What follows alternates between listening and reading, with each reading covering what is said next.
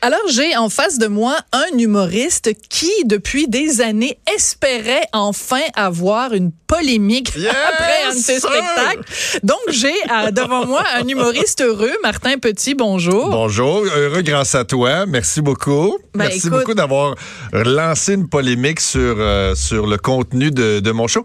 J'avoue que j'étais déçu parce que mon dernier show s'appelait Le micro de feu. J'abordais à peu près 70 tabous, puis j'y allais, euh, tu sais, j'y allais à fond comme je suis capable de le faire. Ouais. j'y allais, tu sais, je dis, je vais jamais faire le contraire ou dire le contraire de ce que je pense tout le temps. Tout ça, je le fais à temps.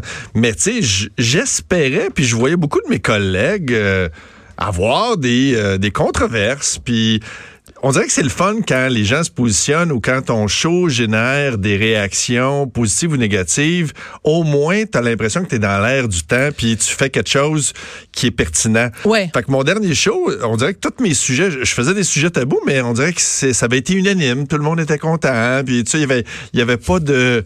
Il y avait personne qui, qui, qui, qui levait la main, puis ça. Puis honnêtement, j'avais essayé d'être le plus épouvantable possible par moment. Je parlais de, je parlais de, je voulais interdire la Bible, puis je disais que ça devrait être au moins 18 ans et plus, puis il devrait jamais parler de ça aux enfants parce que il y avait des chapitres sur la sodomie, puis sur les sodomites, puis que Dieu a brûlé un village juste parce qu'il y avait de la... Fait que là, Ben tu sais, oui. je parlais d'affaires. Sodome et Gomorre, ouais. C'est ça, je parlais de Sodome et Gomorre comme étant, tu sais, euh, Dieu s'est déplacé. La seule fois que Dieu s'est déplacé, c'est pour aller tuer du monde qui se sodomisait dans un village. Pour aller parler à des enculés. Excuse-moi, c'est pas Oui. ça que je voulais dire. Ouais. Puis c'est ça. Puis là, je disais, je dis, mais à quel point ça se sodomisait dans ce village-là pour que Dieu intervienne? À quel point c'était le party pour que Dieu se fasse, OK, là, j'arrête, là. Ouais. Parce que ça sodomise en ce moment dans le monde, en 2019. Ben, là, au moment où on se parle, peut-être la porte à côté. Il y a peut-être même ça. dans des bureaux en ce moment, dans les toilettes, quelque part, quelqu'un qui. Ça veut dire que Bon. total, ça sodomise en ce moment. Imagine par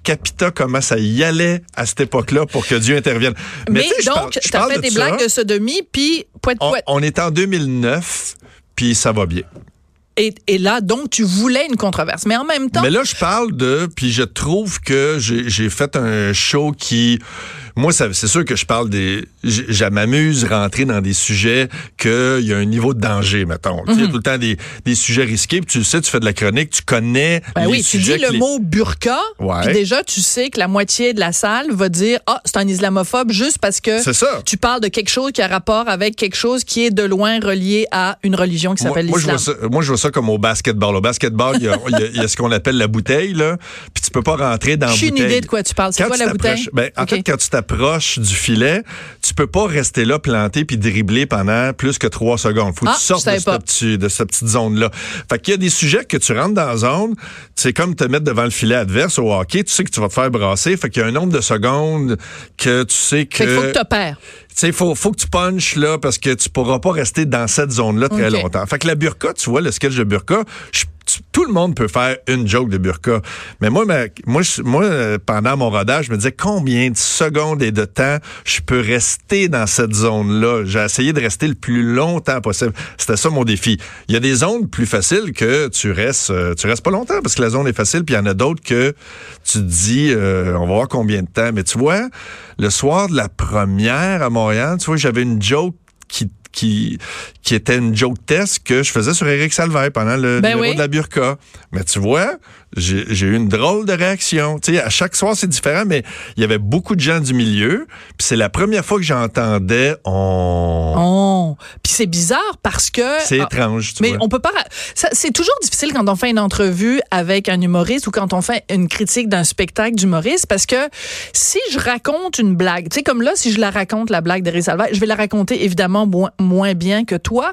Et c'est frustrant pour les gens qui nous écoutent parce qu'ils se disent, ben là, allez voir le show de Martin, mais vous allez m'avoir raconté ses meilleures blagues. Non, il y a Tu- 500 tu- blagues. Il y en a 500 dans le Donc, show. on là. peut en raconter- C'est pas grave, raconter c'est pas une. grave celle-là. Mais tu sais, je fais Mais, un mais j'ai remarqué, moi mais- aussi, quand tu parlais Oui. d'Éric Salvaille, peut-être parce que justement, c'était un soir de première, donc il y avait la moitié du bottin de l'UDA qui était là, puis sûrement des gens qui sont amis ou qui ont travaillé avec Ouais. Éric. Ça passe pas de la même façon que si tu fais un show à Rouen-Noranda et que personne dans la salle connaît Éric Salvaille, à part l'avoir vu à la télé. Ben, ils connaissent très bien, puis je me me serais, euh, ouais, c'est ça, ils les connaissent très bien. Puis je, je me, je me serais attendu à l'inverse, moi, bizarrement, parce que moi, je, moi aussi, j'ai connu, j'ai côtoyé Eric. Ouais. Mais en ayant côtoyé Eric, je sais encore moi, ça me touche encore plus, puis je trouve encore plus inacceptable. Puis ces gestes un- sont encore plus pour moi, irrépréhensibles. pour moi, c'est pire. Pour moi, quand je lis ce que, que j'ai lu sur Eric, ben, je suis plus fâché parce que moi, c'est pas de loin.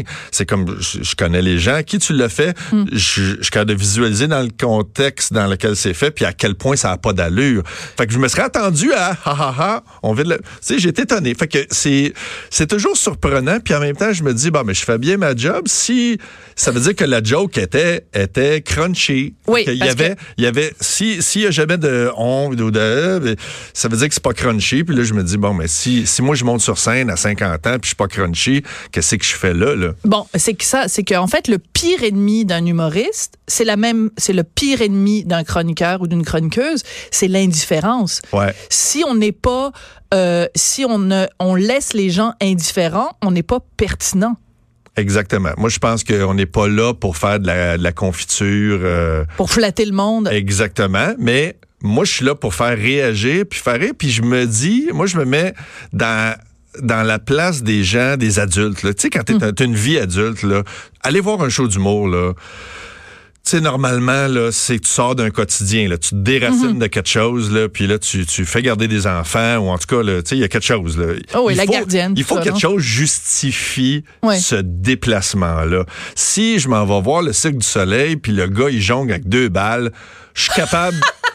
J'aime tellement le parallèle. je, Ben oui, tu je veux- jongle avec deux Non, mais balles, c'est parce qu'il y a un effet wow. Je suis même capable de jongler avec trois, puis euh, j'ai Ouais. pas pris de cours. Là, Mais c'est pas pour ça qu'on paye la Mais gardienne. non, c'est ça. Je veux voir le gars jongler avec 14 mais, chainsaws. mais c'est pour ça que moi, je, je trouvais que ton spectacle était intéressant euh, parce que il y a tellement de de- d'humoristes qu'on va voir où tu sais c'est comme euh, tu sais des, des, des blagues sur les relations hommes-femmes tu sais ah moi les femmes gna, passez votre temps devant le miroir tu sais c'est comme combien de blagues on peut faire au Québec sur euh, les femmes qui passent leur temps à se pomponner ou tu sais je veux dire c'est comme il y a des blagues récurrentes dans les, les, Ouais. les shows d'humour et c'est pour ça que j'apprécie que quelqu'un sorte de ce moule-là.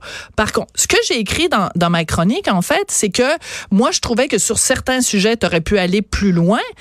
Et ce qui m'a surpris, c'est qu'il y a des critiques qui sont dit, ah, il va trop loin. Mais comment ça, il va trop loin? Euh, je te donne un exemple. Ouais. À un moment donné, tu fais une blague sur euh, les cours d'éducation sexuelle en disant les cours d'éducation sexuelle, ce serait bien si c'était donné par des latinos parce qu'ils parleraient du clitoris avec passion puis tout ça. Bon. Et Ce y a serait plus ludique, en Ce tout cas, plus- que l'exemple que mon fils peut-être a même vécu. lubrique. Oui, c'est ça. Ça Peut-être. serait plus lubrifié. Mais c'est parce que mon fils a eu un vrai cours d'éducation sexuelle, puis c'était une fille du CLSC, et c'était super plate, puis il a été slash traumatisé de ce qu'on lui a montré, puis j'ai toujours pas vu les photos de vulve qu'ils ont montré, mais il est revenu euh, troublé à la maison, puis il a pas fait la, il a pas fait le, ah, la sexualité, ça va être le fun plus tard. Il a juste fait comme, oh boy, ça va être weird. Oui. Puis là, je, là que- je me dis, ah, si c'était des latinos, ah, Bon. là, ce serait le fun. Mais là, dans le journal, je lis euh, euh, euh, Martin Petit se met dans, dans la Ouais. peau d'un mononcle Il- raciste. Non, c'est- c'était imiter. Le fait d'imiter un espagnol, ben ça, euh, ça se fait C'est pas. raciste. C'est- raciste ou c'est pas. Et là, les deux bras m'en Ouais. tombent, Martin, parce que Ouais. c'est comme Allô, là, RBO, les cyniques, Non, tout non, ce monde. comme, euh, on est rendu qu'en 2019, si tu fais une blague, c'est latino, c'est raciste. J'ai le goût de m'arracher les cheveux, Ben, je te, je te dirais que c'est même pas ça. Moi, tu vois, j'ai- j'ai jamais vu, mettons, quand tu passes à travers ton show, tu dis, y a-tu des dangers dans mon affaire? Sais, moi, c'est plus le sketch où je- où j'évoque une, une femme noire raciste. Tu sais, d'habitude, on parle des blancs qui sont racistes, Mm-hmm. puis là, on varge sur le blanc raciste, da, da, da, da, da. Puis je me rappelais, puis là, je raconte en show une anecdote d'une d'une femme noire qui tient un discours complètement raciste, puis que ça m'avait étonné à l'époque, parce, dis- parce que dans ta tête, ça n'existe pas. Ah oui? Un noir qui est raciste, ça, ex- ça existe pas un chinois qui rit des chinois. Puis là, tu ré- pour réaliser que dans quel monde on est, parce que en effet, il y a de tout ça. Puis le brown face de Justin Trudeau, euh, il y a pas très longtemps, ce faux scandale là, qui est un faux scandale. Tu sais, tu peux rire de Justin Trudeau parce qu'il se déguise. Mais le fait de d'avoir un brown face, c'est pas un scandale. Mais là, c'est surtout pas le signe qui est raciste. Exactement. Il n'y a jamais personne qui était raciste puis qui a pensé ça. Puis le lendemain, ben évidemment, bon, ils ont, ils ont appelé des ils ont appelé des gens de la communauté noire. Ils ont parlé à Danny euh, Laferrière.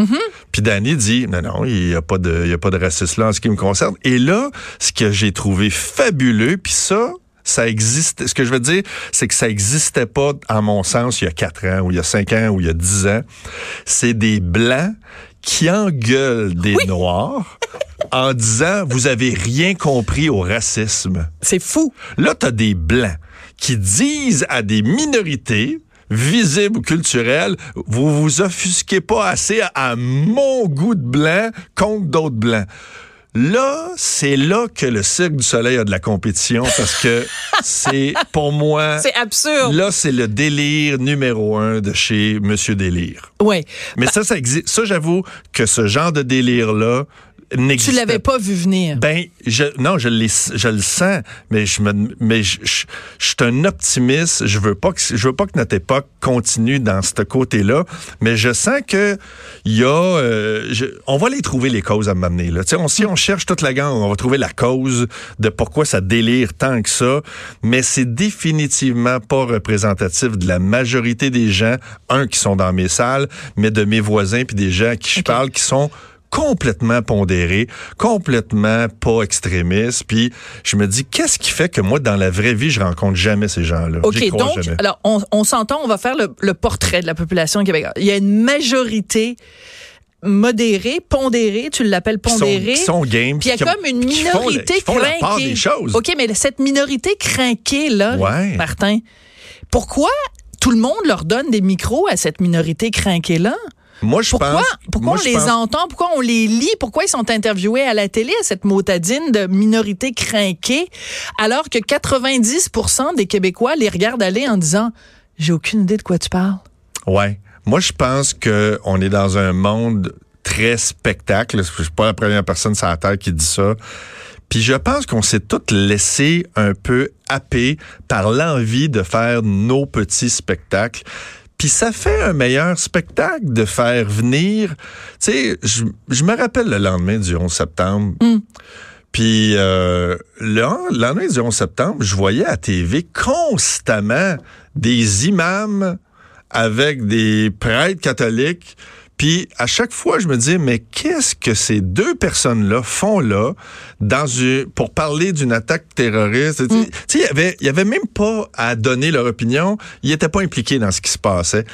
Pourquoi on invite constamment quelqu'un qui est à l'extrême gauche ou à l'extrême droite pour débattre d'un sujet alors que 90% des gens sont au centre? C'est Très comme- intéressant ce Puis il y en a qui disent ouais. ouais mais c'est parce que la minorité euh, silencieuse euh, je trouve c'est une drôle d'expression, elle est pas silencieuse. Elle est en ce moment en train de crier après leurs enfants, de venir souper, de se brosser ça. les dents. La, la majorité, là... Elle n'est pas a- en train de parler de masculinité toxique. ah puis non, de- non, la majorité là est en train de dire fais tes devoirs. Non, non, non, montre-moi tes dents, montre-moi ta face, euh, je, je vais aller reconduire l'autre à l'aréna. Ça, c'est la majorité, là. Tellement. Elle, elle est pas silencieuse. Elle crie après quelqu'un, elle est dans le trafic, elle est en train de faire de quoi, elle est fatiguée, elle veut juste prendre une bière ou un verre de à la fin de la journée. Ça, c'est la majorité. Puis il y a des gens qui sont dans le militantisme. Puis en humour, ça nous heurte parce que le militantisme n'a par définition, moins d'humour que la personne non militante. Dès que tu es militant, dans une cause, t'aimes pas qu'on rit de ta cause. Non, c'est sûr. Si t'es environnementaliste, tu veux pas qu'on rie de Greta Thunberg. Si t'es féministe, tu veux pas qu'on rie de. Si t'es indépendantiste, stand-by, Oui, tu veux pas. référendum, t'aimes pas Sugar Sammy, ça t'irrite. Oui. Si euh, t'aimes, euh, tu vas en trouver un humoriste qui, a- qui, a- qui agace ta cause. Mais tu vois, moi j'ai même Sugar Sammy, moi j'ai ri, c'est un collègue d'Alain, puis quand il fait des jokes anti anti ça me, hey, ça, va fait- me chercher. Sérieux? Puis ça m'a révélé. J'ai fait bon, mais tu sais, moi j'ai grandi là-dedans, j'ai adhéré à ça, j'adhère, je te souverainiste, qu'est-ce que tu veux, je te dis, il va, il me picosse, mais C'est très drôle. Mais faut que tu respires par le nez, puis Ben moi-même, oui. je fais comme ah mon maudit. Écoute, il en a sorti une bonne. Je- je dis ça parce que personne n'en a parlé, mais il n'y a pas eu beaucoup d'affiches. Mais euh, il a pris une affiche. Tu te souviens, euh, Maxime Bernier pendant la oui, campagne, je vu son affiche. A fait, a fait une affiche qui disait, euh, enfin c'est pas lui qui l'avait pris Maxime Bernier, mais quelqu'un l'avait pris en appui à Maxime Bernier. Ça disait non à l'immigration de masse. Oui. Et, et euh, il s'est fait tomber sur la tomate, puis l'affiche avait été retirée. Alors Sugar Sammy a fait une affiche. Il y a juste sa face, puis c'est marqué dites oui à l'immigration de masse.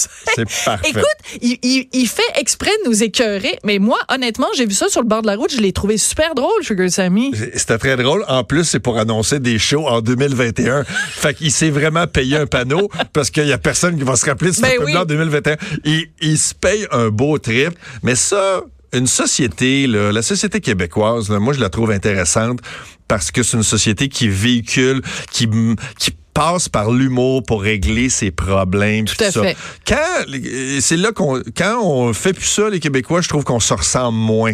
Je pense que les Québécois, quand Ouais. on rit de la gang, puis tu sais, on fait un bye-bye à la fin de l'année, c'est pas sais, on dit on est un des seuls peuples qui, qui se paye cette party-là. ça. Ouais. Ben, ça parle beaucoup. Ça dit que les Québécois, nous autres, peu importe ce qui s'est passé dans l'année, on crunch ça, on regarde un show de fin d'année, on rit de l'année toute la gang ensemble. Il n'y a pas de sept sortes de bye-bye. Il n'y a, a pas un bye-bye de gauche, il n'y a pas un bye-bye de droite, il Oui, n'y a pas un bye-bye. LGBT. Il n'y a rien. Oui, puis c'est intéressant que tu dis ça parce que euh, c'était pas l'année dernière, c'était l'année d'avant. Je pense que c'était Simon Olivier qui l'avait fait. Et il y avait euh, Justin, justement, en, tu sais, en, en Inde, là, qui faisait le Maharaja, puis tout ça. Puis au Québec, tout le monde a trouvé comme juste ça drôle. Mais à l'extérieur Oui. du Québec, il y a des communautés indiennes, encore une fois, une minorité De militants, peut-être un peu crinqués ou un peu offensés, qui a dit c'était cœurant, puis on rit des Indiens. Non, on rit pas des Indiens, on rit de Justin qui s'est Ouais. déguisé en Indien. Tu vois à quel point au Québec, finalement, on est assez calme quand même. Ben, quand on donne le micro puis on fait un reportage, c'est une loupe quand même. Ouais. Fait que quand on met la loupe toujours sur des... Si, si on mettait toujours la loupe puis on faisait des reportages chez Fourmis constamment, on aurait l'impression peut-être à la maison au bout de deux ans, coudonc, les fourmis sont rendues grosses. Je les ai vues à TV, là, ils sont rendus, là, ça pèse facilement 25-30 livres une fourmi parce que c'est ça, si tu regardes en zoom in, elle va avoir l'air plus grosse. Très, be- très belle image. C'est ça, c'est que si on est constamment en train de mettre au foyer, euh, de, de, de, mettre les projecteurs sur des problèmes, qui, qui, qui existent, mais si on met constamment les, les projecteurs là-dessus, ça, ça paraît plus grave que c'est. Je veux juste revenir à ton, ton spectacle parce qu'un autre reproche qui t'a été fait que moi, je ne comprends pas. Tu, on le sait que quand il y a eu toute l'affaire de Gilbert Rozon puis Juste pour rire et tout ça, que tu as été très vocal, tu as beaucoup Ben oui. parlé, tu t'es beaucoup impliqué dans ce dossier-là. Et là, dans ton spectacle, tu fais une blague en disant, bon, tu la résumerais mieux que moi, mais essentiellement, si demain matin, on donne, toutes les femmes ont le droit de porter une arme et que les gars ont pas le droit d'en Ouais. porter une, ça changerait les choses. Puis tu fais même une blague sur Richard en disant, imagine si Safia Nolin, elle pourrait s'habiller comme elle veut, si elle se promène avec un AK-47, Richard Martineau Ah. rira pas d'elle. Ah, pour aller chercher son trophée à la disque Nuboul. Bon. Puis tout le monde trouverait ça Trouverait correct ça si tout le monde avait un gun. Bon, c'est juste drôle, mais là, Mais- les gens ont dit, ben là, Martin Petit, comment il, il, est pro MeToo, mais là, il rit de MeToo. Ben là, Non. attends, non. Non, non seulement je ris pas, ben non, non seulement il y a- à aucun moment j'ai pensé que derrière ce joke-là, c'était interprétable de cette façon-là. Je l'ai jamais vu, je le vois toujours pas. Ce, ce soir-là, parenthèse, les courageuses étaient dans la salle. Ah oui? Mes amis, puis les, les courageuses qui, qui sont Ben, j'ai vu. Patricia Tulane. Puis euh, parce que parce que ouais, c'est ça, c'est que c'est sont dans la salle, on, on a pris une bière après le show ensemble. Tu sais, Mais est-ce qu'il y en a une d'entre elles qui t'a dit, hey, ben ta non, joke sur la ben K47, non, c'était ben de non, trop? Ben, non. à aucun moment, ils ont Alors, même pas c'est vu ça. encore une Ça- fois? donc, donc Ouais. c'est exactement le principe. Un blanc qui dit, un blanc qui dit à des filles du mouvement MeToo, hey, euh, lui, il a fait ça. Puis eux autres font comme, non, non, on l'a même pas vu, ton problème. fait que c'est exactement comme des blancs qui disent aux noirs, vous êtes pas assez offusqués. Là, c'est encore un blanc qui dit aux femmes, ouais, il y a pas quelque chose de pas correct. Puis les filles sont dans la salle, puis font, ben non, non, non, on rit, là. On sait qu'on s'amuse, là. Puis c'est une... Puis de toute façon, il n'y a aucun lien avec le mouvement MeToo, cette joke-là. Je fais une joke du mouvement MeToo qui est très bonne où je souligne que le seul Oui. groupe qui n'a pas été touché par le mouvement MeToo, c'est bizarrement tous les sex symboles de rock des années 60 et aux années 90. C'est, c'est, puis encore à ce jour, je trouve ça assez particulier Ouais. que 40 ans de rock n'ait suscité aucune accusation MeToo. Mais tu sais à quoi euh, En fin de semaine, j'ai regardé un documentaire sur Leonard Cohen et sa relation avec Marianne Nielsen, pour qui il a écrit So Long Marianne. Et écoute, dans les années 60, 70, 80, 90, Leonard Cohen c'était un sexe symbole. Il avait cla- il claquait des doigts là. Il y avait comme une femme dans chaque port, une femme dans chaque aéroport. Toutes les femmes couraient après. Puis là, je pensais à ta blague au, euh, à- dans ton spectacle. Je me disais peut-être que parce que dans le milieu de la musique, il y a pas un gars qui a besoin de s'imposer à une fille sans consentement. C'est toutes les filles qui veulent coucher avec ces gars-là. Exactement. Sauf que Alors que dans le, dans le milieu de l'humour, ben c'est autre chose. Euh, Gilbert Rozon, il aurait fallu qu'il fasse de la musique à la place. Il aurait fallu qu'il fasse des solos de guitare comme Jimmy Page. Bon. Tu sais, j'ai vu ça dernièrement. J'étais un fan de, de Led Zepp. Puis là, Jimmy Page, ah, je savais pas de Jimmy Page. Il sortait avec une fille de, de, de 14 ans.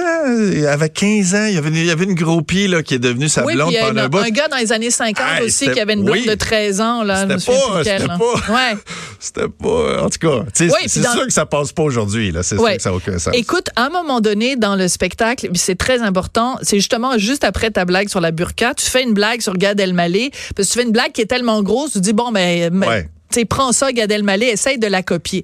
Où est-ce que tu en es dans ce dossier-là? Parce que, bon, Gad Elmaleh, euh, il y a des sites qui ont sorti des, des Ouais. ressemblances vraiment frappantes euh, entre euh, des blagues que tu avais fait et que Gad Elmaleh a reprises plus ou moins. Là, Gad Elmaleh euh, s'est expliqué récemment en disant, ah, ben là, non, c'est un hommage, puis, tu sais, à un moment donné, dans l'humour, on est tous, en- on s'influence les uns les autres. Qu'est-ce que tu y réponds à sa réponse à Gad Elmaleh? Non, mais je pense que il y a tellement, il souffre tellement en ce moment.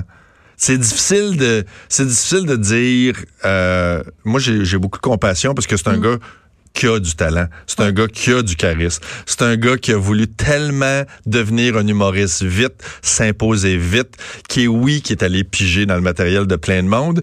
Puis il f- puis le, le désespoir personnel d'un artiste, euh, puis les raisons qui justifient ça, c'est pas à moi de rentrer dans son dans sa tête pour justifier comment qu'il se l'est expliqué. Mais il s'est fait pogner, il s'est fait taper ses doigts, puis à chaque fois qu'il pose des affaires sur Facebook, sur Instagram, tout ça, tu devrais voir la trollée de commentaires. Il fait juste, il, met une photo de, de son gâteau de fête, puis t'as 400 commentaires de espèce de copieur, tu l'as copié à qui? Ça, ça, ça doit y faire mal de façon journalière. Je pense que le gars il a compris. Je, je me l'ai rendu là. Je m'acharnerai jamais sur Gad Elmaleh. Il a- On il tape pas il sur un gars qui est à table. euh, Ben c'est ça. Il a, il m'a fait, il a fait un clin d'œil à un de numéro. Je, je le savais. Euh, Mike Ward me n'a- me n'avait parlé. J'ai jamais déchiré ma chemise pour ça. Quand j'ai vu l'amalgame de tout ça, j'ai fait oui, c'est vrai qu'on peut pas commencer à dire entre humoristes que ça se fait. C'est un peu, tu sais notre François Bouguingo un peu. c'est- C'était gê- c'était gênant François Bouguingo. Là, on a tous Ouais. lu ses Gênant, reportages. C'est Ouais. peut-être l'affaire la plus gênante qui est arrivée en journaliste dans les dix dernières années, c'est François Bouguingo. Tout le monde, les- tout le, monde le saluait. Il, il était à Tout le monde en parle pour parler de la liberté de presse. il est allé jusqu'à... Wow, Ah ouais. il y a, il y a- il y a Il est rien, allé loin, Il y a là. rien qui arrêtait François là, tu Mais attends, aujourd'hui, on va pas fesser dessus non mais plus. là, parce que, sais. là, tu dis, OK, il a tout inventé ça. Euh, Je pense qu'il a appris sa leçon. Ouais, on va faire comme Nathalie Simard, on va tourner, on va tourner la page là-dessus. Fait qu'écoute, je suis très contente qu'il y ait une polémique euh, concernant ton spectacle. Euh, veux-tu nous donner une coupe de, de dates, euh, Martin, Ben, ou je, on peut, revi- revisite ce moment-là euh, à Québec. J'ai super hâte. Je suis là le 11 novembre à la salle Albert Rousseau à Québec. On vient d'annoncer des supplémentaires même euh, le 6 février.